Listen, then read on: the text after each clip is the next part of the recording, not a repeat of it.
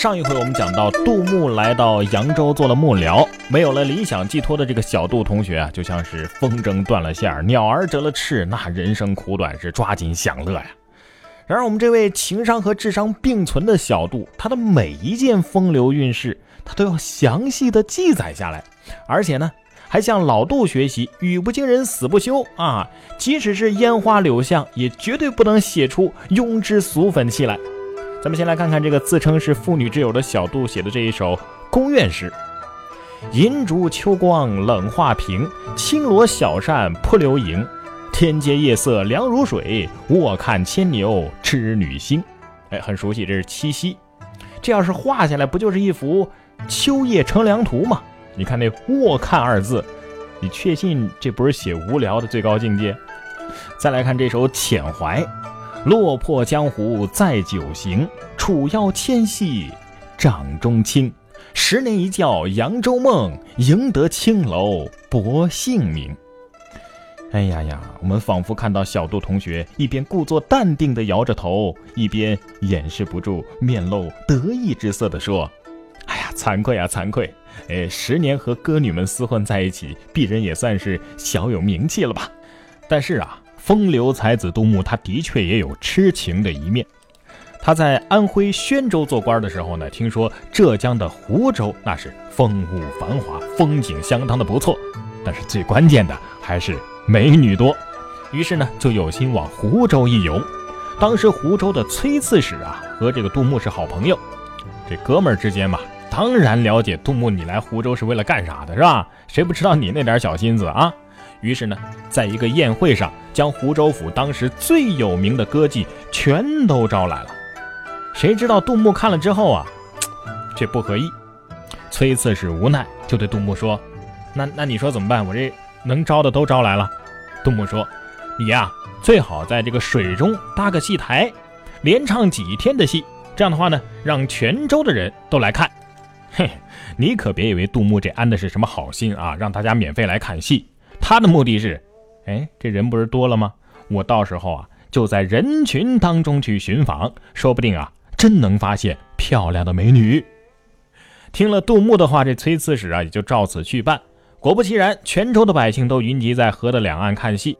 再看这杜牧啊，别人都忙着看戏，他呢，忙着在人群当中找美女呢。就这么在人群间啊，穿行了一天，也没发现漂亮的美女。正在他灰心丧气的时候。要不怎么说众里寻他千百度，蓦然回首，那人却在灯火阑珊处。就在这时候，他忽然看到一个老太太啊，当然了，别误会，他不是喜欢那老太太，而是老太太拉着一个十来岁的小女孩从他面前走过。杜牧仔细的迎面端详了一会儿，就说：“哎呀呀，这女孩才是真正的天姿国色美人胚子啊，那没人可比。”于是呢。他就让人把这母女二人请到船上来，母女二人不知道为什么呀，都吓得是不知如何是好。这杜牧说：“哎，你们不必害怕，我现在呢不是说现在就要娶这个小女孩啊，没不是萝莉控啊，以后再说啊。十年之后我一定要来这儿做官，到时候我再娶她。如果说十年之后我不来啊，那么随便你把她嫁给谁都可以。”说完呢，拿出了许多的金银财物送给了母女俩。哎，这就算定了情了。这时间一晃啊，杜牧仕途宦海，转眼就是十年。可是呢，他并没有真正的如愿来到湖州做官。直到大唐中三年，这个时候已经是十四年了，他才当了湖州刺史。来到湖州之后，上任的第一天，他就惦挂着当初许约的那位漂亮的小姑娘，于是连忙派人去打问，并且派人将她和她的母亲给请过来。谁知道这时候她早就嫁人了，并且都生了两个孩子了。这姑娘的母亲一听说这事儿，心里害怕呀，这个会不会把我女儿强行给夺走啊？于是啊，连两个外孙子也一起抱来了。杜牧一看就不爽了，啥意思啊？既然你已经将女儿答应许配给我，又凭什么把她嫁给别人呢？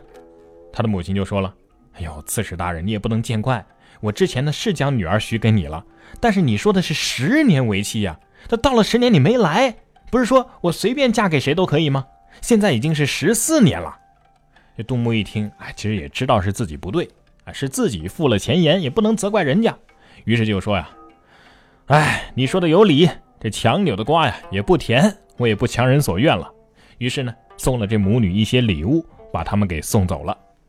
当天晚上，杜牧是怎么都睡不着啊，于是提笔写了一首颇为悔恨的唱别诗：“自恨寻芳道已迟，往年曾见未开时。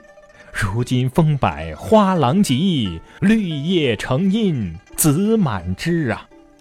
很明显啊。悔恨自己寻芳来迟，没有娶到心中所爱，一生苦苦寻找自己心仪的女子，可是等到了遇上了，她还没有成人，只好等着。